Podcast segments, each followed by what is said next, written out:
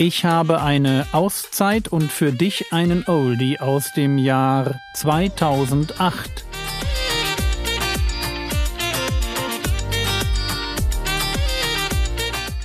Theologie, die dich im Glauben wachsen lässt, nachfolge praktisch dein geistlicher Impuls für den Tag. Mein Name ist Jürgen Fischer und diese Woche geht es um ein liebevolles Miteinander. Aber es gibt auch noch die Zeloten. Und die Zeloten, das sind so, wir würden heute sagen, die Guerillakrieger.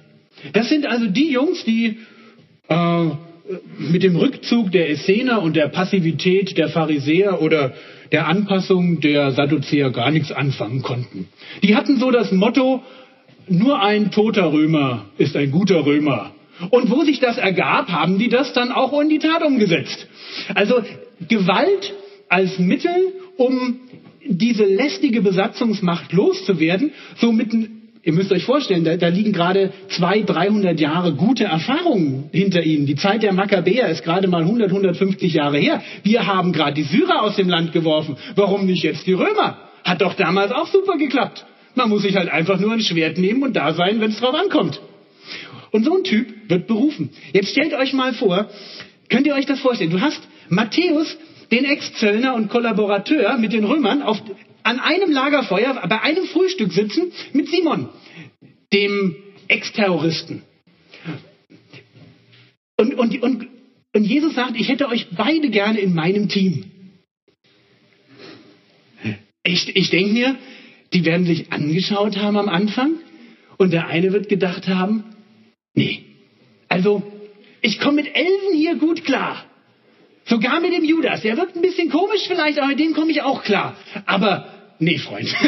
nee, Jesus, das kannst du mir nicht antun. Der ist einfach zu weit weg. Das geht nicht mehr. Und Jesus beruft, ich finde das so herrlich, ja? Er beruft nicht nur den armen Simon, sondern sobald Matthäus sich bekehrt, macht Matthäus erstmal eine Party. Und wisst ihr, wen der einlädt? Seine ganzen alten Zellnerfreunde. Das heißt, der arme Simon, der wahrscheinlich wirklich so einen Hals hat, wenn er an so diese Typen denkt. Einfach nur an diese Typen. Und die sind ja nicht bekehrt, der ist ja noch nicht getauft. Also kannst du nicht sagen, das ist der ein altes Leben, sondern die leben immer noch so. Und du kommst da rein und du siehst den Prunk. Du weißt, woher das Geld kommt. Und Simon kommt da rein und er kriegt nicht nur einen Matthäus, er kriegt einen Matthäus plus alle seine Freunde und mittendrin Jesus. Und Jesus wird ihm gesagt haben, so jetzt wollen wir mal schauen, ob wir die erreichen und denen was vom Reich Gottes erzählen. Und ich hoffe und ich wünsche dir ähnliche Situationen. Ich wünsche dir Situationen in der Gemeinde, wo du einfach dadurch, dass du auf Leute triffst und mit ihnen zusammen evangelisierst, in Situationen kommst, wo du für einen kurzen Moment so, so eine Art Déjà-vu hast, so ein, was mache ich hier eigentlich?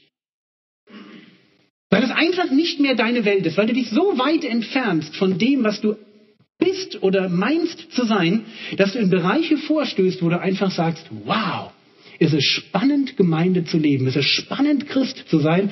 Und hier an dieser Stelle auf Leute zu treffen, die hätte ich früher verurteilt für ihren Lebensstil. Mit denen hätte ich nicht zwei Minuten an einem Tisch gesessen.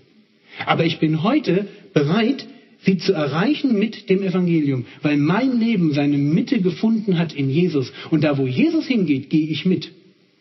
Und das, was ich an so äh, an Abneigung habe, wo ich sage, ich mag Leute eigentlich nicht mehr. Das hat kein Recht mehr in meinem Leben. Weil ich gerne leben möchte, wie Jesus gelebt hat. Die ehrbaren Handwerker Petrus und Jakobus an einem Tisch mit Prostituierten. Könnt ihr euch das vorstellen? Also ich meine, das mag in einem Moment für einen kurzen Moment mal spannend sein, ja, aber das ist nur für einen kurzen Moment spannend. Und danach stellst du dir einfach die Frage, sag mal, bin ich hier richtig? Kann das wirklich sein? Und dann kommen solche Leute womöglich zum Glauben und sind in der Gemeinde. Und dann hast du neben dir jemanden sitzen, der ist HIV-positiv. Und er reicht dir den Kelch weiter beim Brotbrechen. Kann nichts passieren, müsst ihr euch keinen Kopf machen. Aber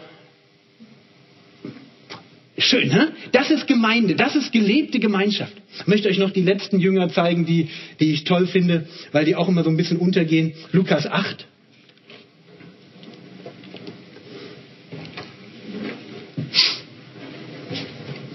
Da heißt es in Lukas 8, ab Vers 1, und es geschah danach, dass er nacheinander Städte und Dörfer durchzog, indem er predigte und das Evangelium vom Reich Gottes verkündigte und die Zwölf mit ihm. Bis dahin ist der Satz völlig normal, aber jetzt kommt, jetzt kommt ein Ding, herrlich. Lukas 8, Vers 2. Und einige Frauen, die von bösen Geistern und Krankheiten geheilt worden waren, Maria, genannt Magdalena, von der sieben Dämonen ausgefahren waren, und Johanna, die Frau des Hutza, des Verwalters Herodes, und Susanna und viele andere, die ihnen mit ihrer Habe dienten. Liest man schnell drüber. Wisst ihr, was das heißt? Diese ganze Jesus-Kampagne wurde im Wesentlichen finanziert von Frauen. Und sie wurde im Wesentlichen finanziert anscheinend von wohlhabenden Frauen. Also nicht so von Leuten, die, äh, wenn sie zehn Groschen haben und einen verlieren, dann erstmal irgendwie im ganzen Haus suchen, sondern wenn ein Groschen verloren geht, wahrscheinlich sagen, naja, komm, lass gut sein, soll jemand anders suchen. Ist nicht mein Ding. Wohlhabende Frauen, die, die Frau des Verwalters, das ist ein relativ hohes Amt schon. Und das haben wir immer wieder in der Kirchengeschichte, ihr müsst das mal euch durchschauen, dass an entscheidender Position wohlhabende, einflussreiche Frauen entscheidende Weg, äh, wie sagst du mal da, mh, Weichenstellungen vornehmen fürs Reich Gottes. Das ist ganz faszinierend. So, und jetzt schauen wir uns diese ganze Bande nochmal an, also die da so unterwegs ist, und überlegen uns, was das heißt. Riesige Unterschiede im Charakter, riesige Unterschiede im Hintergrund, im Beruf, in der sozialen Stellung. Das ist das, was Jesus da um sich herum versammelt. Und das ist das, was wir hoffentlich hier in der Gemeinde irgendwann genauso erleben werden. Noch gerne noch ein Stückchen mehr, als wir es im Moment haben. Stellt euch eine Gemeinde vor, wo Leute zusammenleben. Du hast auf der einen Seite, was weiß ich, den Aufbrausenden, ja, und dann hast du den Stillen. Du hast so diesen, diesen kühl, sachlich distanzierten und den emotionalen. So direkt in einer Gemeinde zusammen. Du hast vielleicht den, äh, der so sein Herz auf der Zunge trägt und den, wo du fragst, kann der überhaupt reden, weil der hat noch nie was gesagt. Da hast du den mit der, äh, ich, ich nenne es mit der klassischen Bildung, so Latein bis zum Abi. Und daneben hast du den, der so einen Ach und Krach Hauptschulabschluss hat, weißt du, so, so gerade so durchgerutscht. Die gehören plötzlich zur Gemeinde zusammen. Du hast den, den Gutverdiener neben dem Arbeitslosen sitzen. Du hast den Akademiker neben der Verkäuferin. Du hast den Netten neben der Kratzbürste. Das ist Gemeinde. Nee, das ist einfach so. Und darauf dürfen wir uns einlassen. Stellt euch das mal vor. Ist das nicht toll? Und ihr merkt automatisch, nee, eigentlich möchte ich das nicht. Eigentlich möchte ich das nicht. Und jetzt komme ich und sage, aber das ist Gemeinde und du kannst es dir nicht aussuchen. An der Stelle tut es mir wirklich leid, wenn wir über Liebe reden, dann reden wir darüber, dass wir Liebe üben und Liebe lernen in einer Gemeinde, wo Unterschiede unglaublichen Ausmaßes existieren. Und wenn wir Gottes Liebe zu unserem Exportschlager machen wollen, wenn wir sagen, das ist das, was wir exportieren wollen in die ganze Welt, dann müssen wir es lernen, zuerst einmal miteinander klarzukommen. Mit diesen Unterschieden.